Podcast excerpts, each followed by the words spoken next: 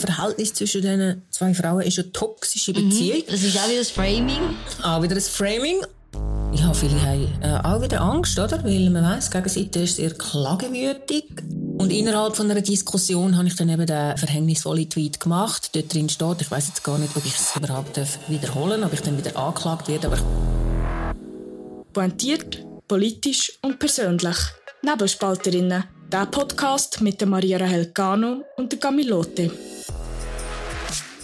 Da sind wir wieder mit Nebelspalterinnen direkt aus Zürich mit den wichtigsten Neuigkeiten der Woche. Doch bevor wir in unsere Spezialsendung 2.0 hineingehen, richtig, wir haben heute wieder etwas ganz Spezielles für euch vorbereitet, möchten sich Gami und ich von ganzem Herzen für eure tolle Unterstützung bedanken. Wir sind nämlich allein mit fünf Folgen unter den 100 beliebtesten Podcasts in der Schweiz gelandet. Und zwar nicht auf Platz 99, sondern direkt auf Platz 60. Und das, meine lieben Zuhörerinnen und Zuhörer, wäre ohne eure Hilfe da aussen nicht möglich gewesen. Das ist also auch euer Verdienst und dafür möchten wir euch ganz, ganz fest Merci sagen. Das Ziel ist, Bern einfach, die, die das mhm. natürlich sicher auch kennen von uns, ist auf Platz 22 und die wollen wir unbedingt einholen. Also weiterhin fleissig reinhören, abonnieren und uns hoch bewerten. Und wir bleiben für euch dran. Von wegen dranbleiben, Gami, was ist heute bei uns anders im Studio? Ja, wir haben diese Woche wieder einen Spezialgast bei uns und zwar passend eben zum Thema von der letzten Woche, wo wir hatten. Wir haben nämlich über die sogenannten Hate Leaks geredet, also über auch einen Gruppenchat, wo vor allem Feministinnen drin sind, wo veröffentlicht worden ist. Und an dieser Stelle möchte ich ganz herzlich begrüßen Michelle Binswanger, die heute bei uns ist. Sie ist Journalistin beim Tagesanzeiger und auch Buchautorin. Hallo Michelle. Hallo zusammen. Wir müssen natürlich als allererstes über einen Mittwoch reden und dort hat es nämlich ein Gerichtsurteil vom Basler Strafgericht. Das Gericht ist zum Schluss gekommen, dass Frau Biswanger mit einem Tweet die ehemalige Zuger Kantonsrätin Jolanda Spiess-Hecklin verleugnet hat. Frau Binswanger, was ist in diesem Tweet gestanden? Das war ein Tweet, wo ich kurz nachdem das Buchverbot äh, gegen meinen Willen oder öffentlich gemacht worden ist, also nicht das Verbot, sondern das Buchprojekt, habe ich, äh, hat es natürlich eine riesen Aufregung gegeben in den sozialen Medien und eine riesen Diskussion, warum ich das Buch schreibe und so weiter. Und da habe ich mich in die Diskussionen eingeladen. Und innerhalb von einer Diskussion habe ich dann eben den äh, verhängnisvollen Tweet gemacht. Dort drin steht, ich weiß jetzt gar nicht, ob ich es überhaupt wiederholen darf, ob ich dann wieder angeklagt werde, aber ich tue es jetzt mal in Anführungs- und Schlusszeichen setzen setzen, dass eben sie, äh, Spiessäcklin, äh, sich proaktiv dazu entschlossen hat, seit fünfeinhalb Jahren einen Unschuldigen der Vergewaltigung zu bezichtigen. Genau, und das Urteil ist ja noch nicht rechtskräftig. Die könnt immer noch Berufung einlegen. Werdet ihr das machen? Ja, also ich bin nicht einverstanden mit dem Urteil. Es erinnert mich sehr stark an damals, wo das Buch verboten ist, wurde auch ein Einzelrichter gewesen, oder? Mhm. Es hat dann irgendwie zwei Jahre gedauert, bis das ähm, Urteil dann weg ist gewesen. und ich habe dann Recht bekommen in allen Instanzen. Und ich habe jetzt das äh, mal mit meinen Anwälten gestern angeschaut und wir sind also der Meinung, dass sich das lohnt, dass man das weiterzieht, dass ich mhm. wieder Berufung einlege. Was bedeutet das jetzt äh, für euch oder für eure Karriere? Hat das überhaupt einen Einfluss? Ja, das ist eine gute Frage. Also solange es nicht rechtskräftig ist, denke ich, ist das jetzt mal on hold, oder? Aber sonst ist es natürlich sehr unangenehm, wenn man äh, als Journalistin äh, so etwas verurteilt wird. Außerdem äh, gibt es natürlich Angriffsfläche für die Gegenseite, mhm. oder? Also die werden jetzt das natürlich breitschlagen und wie das immer so läuft, oder? Das ist ein Tweet vor drei Jahren innerhalb von einem Gespräch. Aber wenn man dann so ein Urteil an der Backe hat, dann äh, heisst es dann, ja, also alles ist gelogen, was die schreibt. Und das ist natürlich etwas, also schon nur wegen dem lohnt sich das ähm, vielleicht noch anzufechten. Wir werden natürlich auch über die Hintergründe reden. Eben, es geht vor allem jetzt auch um die Hate-Leaks, die publiziert worden sind. Frau Winswanger, wie ist denn überhaupt dazu gekommen? Was sind die Hintergründe, dass man jetzt die Hate-Leaks publiziert hat? Ja, nachdem äh, das Buch erschienen ist, ähm, habe ich äh, sehr viele ähm, Informationen zugespielt bekommen von Leuten, die auch mal mit Netzcourage zu tun haben und so. Und die haben mir einfach, äh, ja, Zeug gegeben. Unter anderem eben die Chats. Mhm. Und, ähm, ja, ich habe dann das äh, mal gesichtet, ähm, mit einem Team zusammen. Und dann haben wir uns überlegt, ähm, ob das Relevanz hat oder nicht. Und sie zum Schluss kommen, doch. Mhm. Das ist relevant, dass, äh, wenn wir aufarbeiten. Und das haben wir dann auch gemacht. Können Sie vielleicht auch mal erzählen, was es für ein Umfang an Daten war? Dass man sich das vielleicht auch vorstellen kann, es hat ein Team dahinter, also muss doch viel rum sein? Ja, also das ist ein Chat gsi, wo äh, im April 2020, also kurz vor dem Buchverbot, ähm, ins Leben gerufen ist worden. Da sind über 20 Frauen beteiligt gsi und der Chat ist also äh, ich weiß nicht, ob er immer noch läuft, aber das ist sicher über zwei Jahre, äh, fast drei Jahre sogar, ähm, gelaufen. Und da gibt's natürlich, also es sind über tausend Seiten gewesen, wo man da muss sichten und irgendwie mehrere tausend Nachrichten, Menschen und so weiter. Das, was ich mich jetzt in diesem Zusammenhang gefragt habe, und äh, ich sage es jetzt trotzdem nochmal für all die, die wirklich die Hintergründe auch wissen äh, von dieser Geschichte, hören unbedingt die letzte Folge, Folge 5. Ähm, wir haben es schon besprochen, das letzte Mal, Gami, hat es, warum hat man es nicht über ein anderes Medium veröffentlicht? Ähm, ihr als Journalistin hättet ja Möglichkeiten oder Beziehungen gehabt, ähm, das vielleicht ja zu arrangieren oder zuzuspielen. Warum habt ihr euch für diesen Weg entschieden? Ähm, es sind zwei Gründe. Äh, der eine ist ein bisschen schwerwiegender, der andere äh, weniger. Also das eine ist, ich habe wirklich in den letzten zwei Jahren habe ich ja auch viel mit Journalisten zu tun gehabt, die über mich geschrieben haben. Also jetzt mal mhm. als Objekt der Berichterstattung. Und da habe ich einfach äh, schon, bin ich ein bisschen auf die Welt gekommen, oder was äh, den Berufsstand angeht, mhm. habe ich wirklich viele Erfahrungen gemacht, dass Journalisten, die eigentlich gute Informationen gehabt hätten, nichts daraus gemacht haben, eben aus Angst. Also es ist immer Angst. Oder Angst, man könnte irgendwie gerichtlich Probleme bekommen. Es ist Angst, man könnte von der falschen Seite Beifall bekommen. Es ist irgendwie eine Fehleinschätzung von der Relevanz von irgendwie diesen Sachen.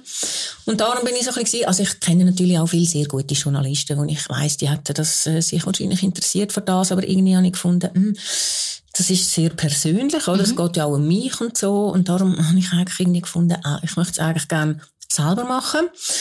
Und ähm, kann ich natürlich nicht, weil ich kann ja nicht über mich selber schreiben. Darum habe ich dann irgendwie den Weg gewählt, dass ich ein paar Leute äh, geholt habe und so ein bisschen mit denen halt einfach zu Faden geschlagen habe, wie ich die Geschichte sehe. Dann aber den Auftrag zum Schreiben rausgegeben habe. Also ich habe es nicht selber geschrieben, aber ich habe es natürlich, ich verantworte das schlussendlich. Der zweite Grund, ähm, ja, es ist halt, es schlägt das Journalistenherz in meiner Brust und wenn man so Material hat, dann äh, ja, ist das spannend oder? und äh, schwierig, das rauszugeben. Ähm, ich bin auch der Meinung, ja, man hat es wahrscheinlich auch rausgeben können. Es hat wahrscheinlich auch eine größere Resonanz gehabt, oder? Weil jetzt ja alle so ein bisschen, äh, aber äh, was ist denn da? Und wer das ist denn das? Zurückhaltung. So? Ja, es ist grosse Zurückhaltung. Ähm, ich gehe davon aus, eben, dass das äh, mit meiner Person, mit der ganzen Geschichte, mit der Landammer-Vier-Geschichte und äh, Spiesshäckchen und so weiter zu tun hat, weil äh, ich schätze das anders ein. Also ich finde, dass sie relevante Informationen, wo man eigentlich müsste aufgreifen als Journalist, also zumindest irgendwie berichten. Man kann ja auch äh, kritisch berichten über die Hate Leaks, aber das einfach totschweigen, das finde ich schwach. Und was denkt ihr, also, warum wird das jetzt, also totgeschwiegen, die sind jetzt bei uns im Podcast, aber auch sonst, eben die Resonanz, der hat es vorher gesagt, sie ist nicht wahnsinnig für, also ich finde, für die Sprengkraft an Informationen dort innen. Warum denkt sie, warum ist das so? Ja, da gibt's auch verschiedene Gründe. Also der erste ist, ähm, ja, viele haben äh, auch wieder Angst, oder? Weil man die Gegenseite ist sehr klagewütig. Ähm, der zweite Grund ist, dass viele sagen, äh, ich habe doch schon lange genug von dieser Geschichte und mhm. irgendwie, äh, das interessiert mich gar nicht und so. Also sie verwechseln es eigentlich. Irgendwie, sie haben das Gefühl, es geht jetzt da immer noch um Landammenvier und irgendwie so. Dabei ist es meiner Meinung nach etwas ganz anderes. Und das dritte ist natürlich Bias. Weil, also man muss sich mal vorstellen, wenn jetzt das äh, mit umgekehrten Vorzeichen passiert wäre, also wenn da irgendwelche rechten Nationalräte, SVP-Nationalräte mit irgendwie ein paar trümmeligen Fans ähm, aber auch, also, eben, also sagen wir jetzt mal, der Glarner, der Köppel, der Mörgeli und so weiter hat sich da mit 20 anderen zusammengeschlossen und gegen einen linken Journalist mobil gemacht. Bin ich überzeugt, das wäre überall aufgenommen worden, mhm. oder? Da hat man breit darüber diskutiert. Und will halt, ähm, ich äh, jetzt mit der ganzen Landammenvier-Geschichte eben schon viel in den Medien war und bekannte Journalistin und äh, man will sich da nicht irgendwie, man will da nicht Farbe bekennen. Ich glaube, da äh, sind einfach Hemmungen rum und ja, also mit denen, die ich geredet habe, ähm, die meisten sagen so ein bisschen, nee, die Geschichte interessiert mich nicht. Aber sie reden dann eben immer von der Landamme 4 Geschichte. Mhm. Und dass man jetzt hier einen Fall hat, eben von Journalisten und Nationalrätinnen und Feministinnen, die sich zusammenschließen, um eine Journalistin fertig zu machen, oder? Wegen einem Buchprojekt, das noch nicht mal öffentlich ist, wo man gar nicht weiss, was drin steht. Das ist relevant, oder? Und äh, auch da wieder denke ich, man unterschätzt in unserem Beruf auch stark äh, die Bedeutung der sozialen Medien. Also wir sind ja als Journalisten, schauen viel auf Twitter, oder? Mhm. Und Twitter ist aber ganz eine spezielle Welt, die eine ganz eine spezielle politische Ausrichtung auch hat.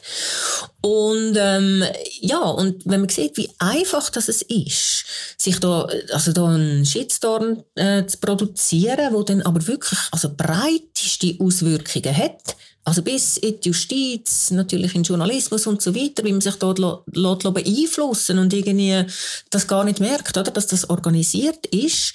Also das finde ich relevant, weil es ist jetzt in dem Fall vielleicht um ein Thema gegangen, das jetzt nicht gerade welterschütternd ist, aber es also die Art von Zusammenschluss und von Komplott könnte man ja auch gegen Politiker und so weiter machen oder gegen Firmen und es ist einfach, oder? Man kann sehr eine grosse Wirkung erzeugen und das zumindest aufarbeiten und irgendwie mhm. die Mechanismen mal anschauen. Ich glaube, das wäre eine Pflicht für Journalismus. Also was ich sicher auch beobachtet habe, ist dass man versucht, auch vom Inhalt von der Diskussion eigentlich abzulenken, also was in diesen Hate Leaks eigentlich drin war. Ein Vorwurf ist natürlich es ist ein, ein privater Chat, wo man da veröffentlicht und dann der Vorwurf, ja, darf man das überhaupt? Ist das überhaupt angebracht, dass man eben die privaten Nachrichten publiziert? Ja, das ist eine sehr gute Frage. Das haben wir uns auch gründlich überlegt, weil wir ja in der Vergangenheit auch einige Fälle hatten, wo ich das auch kritisch anschaue. Zum Beispiel der Fall Döpfner, oder? Dürfen wir das? Also einfach äh, so private Nachrichten aus dem Kontext reissen, veröffentlichen. Ähm, da muss man wirklich gute Gründe haben. Ähm, wir haben uns zwei Sachen überlegt. Das eine ist, in diesem Chat sind über 20 Frauen dabei gewesen. Mhm. Also da kann man eigentlich nicht mehr von privat reden. Also da sind genügend Leute dabei gewesen, dass man auf eine Art, äh, auf eine Art Öffentlichkeit hat. Und das Zweite, was wir uns gesagt haben, wir nehmen nur, äh, wir nur Sachen veröffentlichen, wo nachher in der Öffentlichkeit auch ähm, eine Auswirkung haben. Ja. Oder? Also wenn sich Leute äußern und sagen, jawohl, ich schreibe einen Artikel, dann tatsächlich einen Artikel geschrieben haben, dann finde ich, ist das öffentlichkeitsrelevant und dann wird es auch veröffentlicht. Aber es sind jetzt ja, also es sind ja verschiedene Teile veröffentlicht worden von diesen eben Hashtag Hate Leaks, wie ihr sie nennt. Und dort sind aber jetzt auch, sage ich mal, glaube ich, private Chat drin. Ähm, ich spreche das an mit dem Hansi Voigt, wo, also, es hat ihm ausgesehen, als wäre es ein privater WhatsApp-Chat, wo es darum geht, dass man wahrscheinlich die Netzcourage Mitarbeiter und Mitarbeiterinnen überwacht. Was meint ihr da dazu? Genau, da haben wir jetzt einen Fall, wo es nachher um, einen, um einen Vorgang geht, wo wirklich also öffentlichkeitsrelevant ist, oder? Wo es um den Verein geht, wo ja der Zweck vom Verein ist, sich äh, eben gegen Hass im Netz einzusetzen und so. Und wenn natürlich ein Verein wo das äh, zum Ziel hat, nachher Sachen macht, wo dem Zweck widersprechen und der Verein bekommt öffentliche Gelder, dann finde ich, ist genügend die Relevanz gegeben, dass man aus mhm. einem privaten Chat kann etwas veröffentlichen. Das haben wir übrigens auch, ist vom Presserat gestützt. Und das haben wir ja immer wieder, also mit den E-Mails zwischen Walder und dem, mhm. dem Launer und so weiter. Also das ist im Journalismus eigentlich üblich, aber man muss natürlich einen guten Grund haben. Und das finde ich jetzt ist zum Beispiel, wenn wir nochmal zum Töpfner zurückgehen, gehen, nicht geben. Oder wenn der irgendwie da privat ein bisschen rumflucht über irgendwelche Ostdeutschen und so, dann äh, kann man sich fragen, oder? Vor allem auch, weil man bei ihm einfach auch nur seine Seite gehört hat und keine Ahnung hat, in welchem Kontext dass denn das die Äußerung gefallen ist. Also, was ich sicher auch noch ansprechen will, eben die Öffentlichkeitsrelevanz. Also, man hat auch jetzt bei dem Feministinnen-Chat, oder? Das hat man dann auf Social Media dann wie die Auswirkung ganz klar gesehen von dem. Und was spannend war, ist, dass man, hat man wirklich das Framing etablieren wir sind letzte Folge auch reingegangen, das haben wir müssen zugeben, dass es eben ein Zickenkrieg ist zwischen Ihnen, Frau Binswanger, und der Frau Spies-Hecklin. Und da sieht man wirklich, wie die Macht ist, dass man das ganze Framing über Jahre eigentlich aufrechterhalten kann. Aber das stimmt eigentlich gar nicht. Genau, also da muss ich der Gegenseite ein Kränzchen winden, in dem sind sie wirklich richtig gut. Und vielleicht zum Hintergrund, also die ganze Geschichte hat so angefangen, oder die Landammerfeier war im 2014, Ende 2014 gewesen. Dann äh, habe ich im 15. Äh, mal einen Kommentar geschrieben und dann noch ein Porträt. Also ich habe zwei äh, Texte zu dieser ganzen Sache geschrieben, die mit Namensnennung waren. Wenig und, im Vergleich zu anderen Medien. Genau, und dann habe ich nichts mehr geschrieben. Eigentlich bis im 19. habe ich nie mehr, oder nein, bis im 20, nein, bis im 23, bis das Buch rausgekommen ist, habe ich nicht mehr über Jolanda Spies-Häckling geschrieben. Sie hat aber in den sozialen Medien Wind gemacht. Oder sie hat immer wieder mich erwähnt als Journalistin, wo ganz schlimm und so weiter und hat äh, mich in jedem Interview, oder nicht in jedem, aber in vielen Interviews namentlich erwähnt und immer wieder auf mich quasi geschossen. Und so ist der Eindruck in der Öffentlichkeit entstanden, dass da zwei Frauen aufeinander losgehen. Oder ich habe mich ähm, also medial habe ich nichts mehr gemacht seit 2015. Ich habe mich ab und zu in den äh, Medien, in den sozialen Medien geäussert, aber habe dann auch mit dem aufgehört, vor allem nach dem Buchverbot. Und insbesondere, wo dann das Buchverbot ausgesprochen worden ist und der Shitstorm losgegangen ist, oder, dann ist ja über mich da worden, also von allen Seiten, natürlich auch von der Jolanda Spessäcklin und ihren Anhänger. Und das hat in der Öffentlichkeit den Eindruck erzeugt, eben da gehen zwei Frauen aufeinander los. Und dass ich eigentlich geschwiegen habe die ganze Zeit und mhm. gewartet habe, bis ich überhaupt wieder darf reden, also bis das Verbot weg ist, das nehmen die Leute gar nicht wahr. Und das ist auch so ein Vorgang, wo ich finde, da braucht es mehr Sensibilität, oder? Weil das ist Framing, oder? Der erste Artikel, der zum Buchverbot gekommen ist, ist der Titel gewesen, Privates Racheprojekt. Mhm. Und das hat wirklich der Ton nachher gesetzt für die ganze Diskussion. Es heisst eben, ich bin auf Rache aus, das ist irgendwie ein alter Streit, die gehen irgendwie schon ewig aufeinander los und so. Und das ist einfach von den Fakten in keiner Weise gestützt gewesen. Also, um da vielleicht mal noch ein Beispiel zu nennen, ein aktuelles Beispiel von der Berichterstattung, und zwar von der NZZ. Sie haben dir geschrieben, Zitat, Binswanger und Spies-Hecklin sind als Folge der Affäre seit Jahren tief zerstritten und bekämpfen sich mit fast allen Mitteln.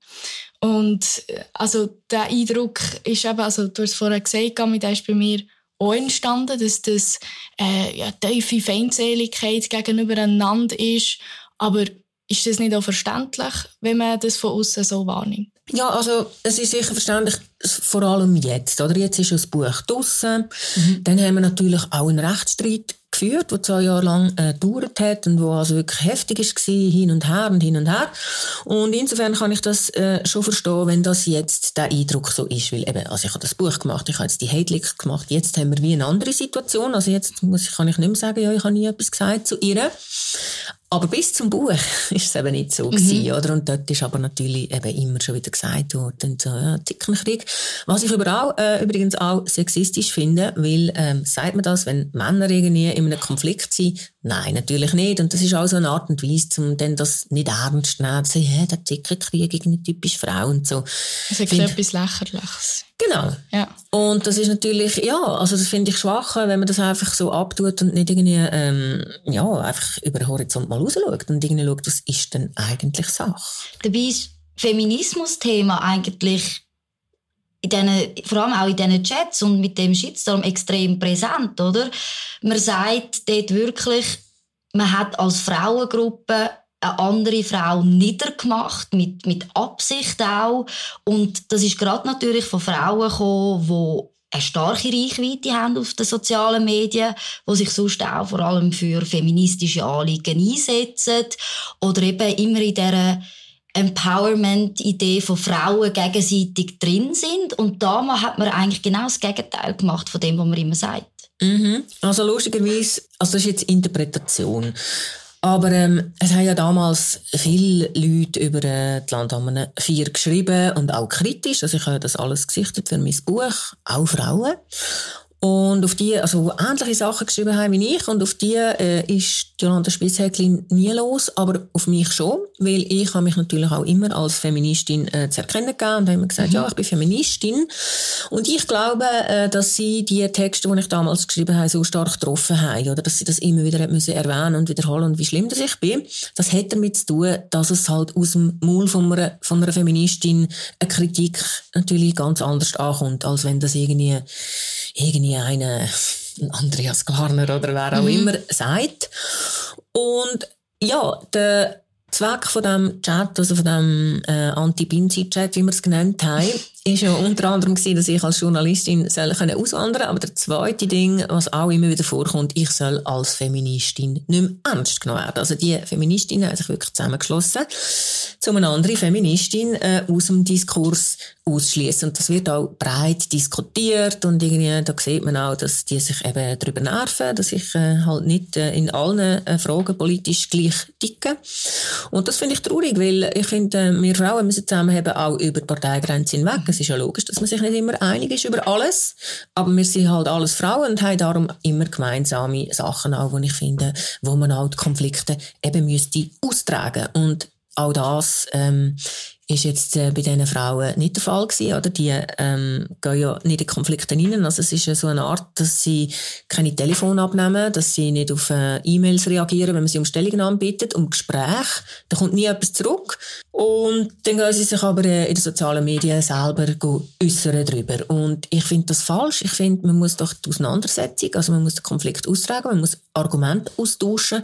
Und die Art und Weise, äh, unmissliebige Personen einfach aus dem Diskurs aus auszuschließen und mhm. dann über sie zu reden, das finde ich von Grund auf falsch. Aber das ist etwas Gami, das haben wir ja auch schon in unserem Podcast besprochen, dass es eigentlich heutzutage, wie ich das jetzt in Anführungszeichen, die richtige Feministin gibt. Und es gibt nur die Feministin. Und Gami hat gesagt, ich bin keine Feministin und ich habe protestiert und wir sind uns da immer noch nicht ganz einig. Aber ich habe dort auch den Eindruck, wenn man jetzt das, also wenn man das Wort, also wie gesagt, ich gebe das jetzt auf, weil das passt nicht mehr, wird in die Ecke gedrängt, dann eben passiert genau das, dass man sich nicht mehr sagen hey, ich bin Feministin, weil es immer nur diese spezifische Gruppe angesprochen wird damit. Wo natürlich auch für sich in Anspruch nimmt, oder? Und das sehen wir in dem Fall, zu definieren, was ist Feminismus. Mhm. Ja, also ich habe das auch beobachtet. Das ist ja da beim grossen Frauenstreik so schön gewesen, oder? Wo alle die Frauen auf der Straße sind, gross, klein, dick, dünn, alt, jung, einfach alle. Und man genau gesehen hat, dass sie jetzt nicht alles eigentlich politisch gleich ticken, sondern wir sind alle auf der Straße, weil wir einfach Frauen sind. Ich habe Feminismus immer so definiert für mich, dass ich gefunden habe, wenn ich als Frau äh, möchte gerne über meinen Körper selber können entscheiden, also das ist für mich Feminismus, oder? Dass man einfach sagt, wir sind Frauen, wir sind irgendwie eben körperlich ähm, mit Geburt und so weiter, haben wir da gemeinsame Themen und wir wollen selber über unsere Körper können bestimmen und das ist eigentlich so ein bisschen das Fundament, oder? Und dann ist aber irgendwann der intersektionale Feminismus gekommen, oder mit mhm. verschiedenen Benachteiligungen und so und das ist sehr stark geworden, die ganze Identitätsdiskussion und so weiter. Da hat sich dann eben auch die SP sehr stark profilieren in die Richtung und ja, und dann ist das gekommen, dass man irgendwie quasi die falschen Feministinnen hat wollen aus dem Diskurs ausschließen. Das hat man ja dann auch bei der Alice Schwarzer gesehen und mhm. bei den französischen Feministinnen und so weiter. Und äh, also ich finde es ja logisch, dass man auch als Feministin nicht immer irgendwie die gleiche Meinung hat, aber eben dort bin ich auch wieder der Meinung, äh, da muss man die Auseinandersetzung suchen und das sich gegenseitig ausschließen und irgendwie andere abmachen, weil man schließt ja die anderen auch aus, dass man sie besser kann, äh, fertig machen oder dass man quasi über sie kann reden, aber nicht eben, dass die andere Person sich nicht kann dazu äußern. kann. Könnte man eigentlich auch sagen, also jetzt auf Basis von diesen Chats, man hat versucht, euch zu canceln. es ist ein kleiner Kampfbegriff, ich weiss es mit der Cancel Culture, aber es ist ja trotzdem etwas, wo ein grosses Thema momentan ist in der Gesellschaft. Also wenn jemand schreibt, äh, das Ziel muss sein, dass ich als Journalistin auswandern kann, also dann ist die Absicht äh, sicher da, dass man äh, will, dass die Person nicht mehr als Journalistin arbeiten kann und das würde ich als Canceln bezeichnen, ja. Es ist vielleicht gerade eben die Art und Weise, oder, dass man möchte, dass jemand eigentlich seine Arbeit nicht mehr machen kann. Schon das ist schockierend, aber Was mich in dem Ganzen auch noch schockiert hat, eben, das haben Sie schon angesprochen, man hat gar nicht wollen mit ihnen reden. Man hat sie ausgeschlossen und man hat sich auch damit gerühmt, dass man sie ausgeschlossen hat, dass man nicht mit ihnen geredet hat und trotzdem aber sehr fließig über sie geredet hat. Ja, genau, das ist ähm, das, was sie machen. Eben, sie sprechen vielleicht das Beispiel von der Aline Tredia, die habe ich äh, für das Buch äh, wirklich, ich habe vielleicht etwa 20 Mal probiert anzuleiten, also einfach immer wieder, immer wieder, immer wieder. Dann habe ich gedacht, habe ich echt die falschen Nummern und so. Und dann irgendwann twittert die, oder ich weiss nicht, auf Facebook sagt sie, haha, mir hat sie auch probiert anzuleiten. Ich habe natürlich nicht abgenommen und so. Und das hat man im Chat gesehen. Also die rühmen sich alle damit, dass sie mich quasi ähm, einfach aus, überall blockiert und ausgeschlossen haben und so, dass man eben unter sich irgendwie dann kann über die Person reden mhm. und das ist einfach grundfalsch, wenn man mich fragt. Ich muss jetzt, also da der Vollständigkeit halber, eben die Spiesshäcklin äh, verneint all die Aussagen von euch und auch jetzt haben wir vorher eben über das Framing, Anführungsschlusszeichen Zickenkrieg geredet und äh, ich habe mich jetzt auch noch ein bisschen schlau gemacht auf ihrer Webseite, was sie eben zu dem Gerichtsurteil sagt. Und dort schlägt sie sehr versöhnliche Töne an und sagt eben, ähm, ich bitte aber alle, trotz dem aufgestauten Ärger gegenüber Frau Binswanger fair zu bleiben und so vielleicht einen Neuanfang zu ermöglichen. Äh, was sagen Sie da dazu? Ja, also wenn das ernst gemeint wäre, würde ich das natürlich begrüßen. Ich habe ja auch ihr mal ein Friedensangebot gemacht im Jahr 2017. Da hat sie äh, das Telefon auch nicht abgenommen. Sie hat dann aber per Text irgendwie mit mir kurz hin und her textet. Ich habe ihr das Friedensangebot gemacht. Sie hat gesagt, sie würde eine öffentliche Entschuldigung akzeptieren. Das habe ich dann abgelehnt. Und ähm, ja, seither haben wir nicht mehr geredet.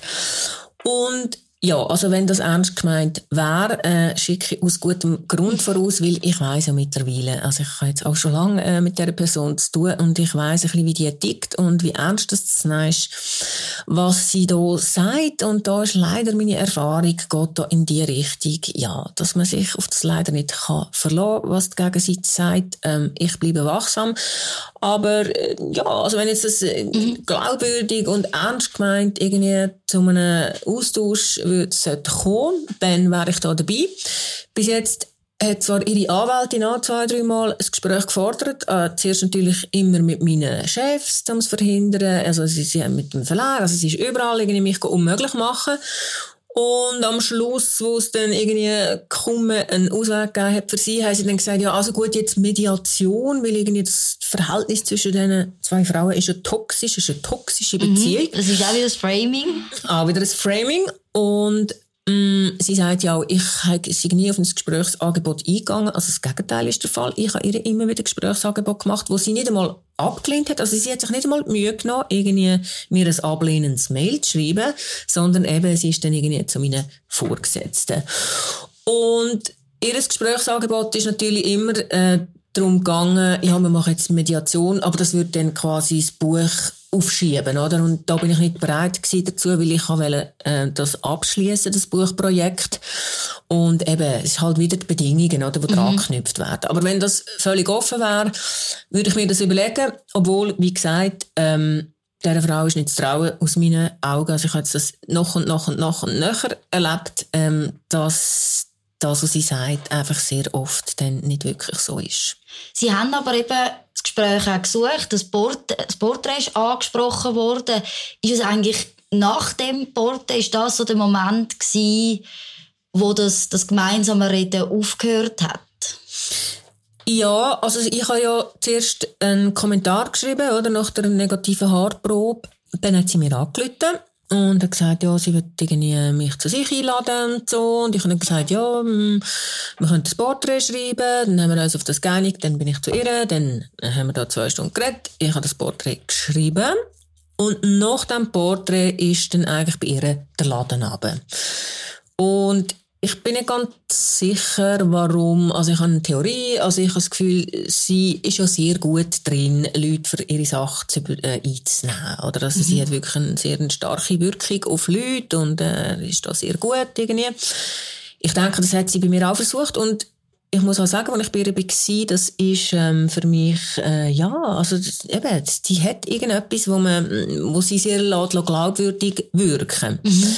Und erst wenn man dann irgendwie so ein bisschen schaut, ist, äh, stimmt das auch mit den Tatsachen überein, mit den objektivierbaren Fakten und so. Erst dort bin ich dann wieder so ein bisschen äh, skeptisch geworden.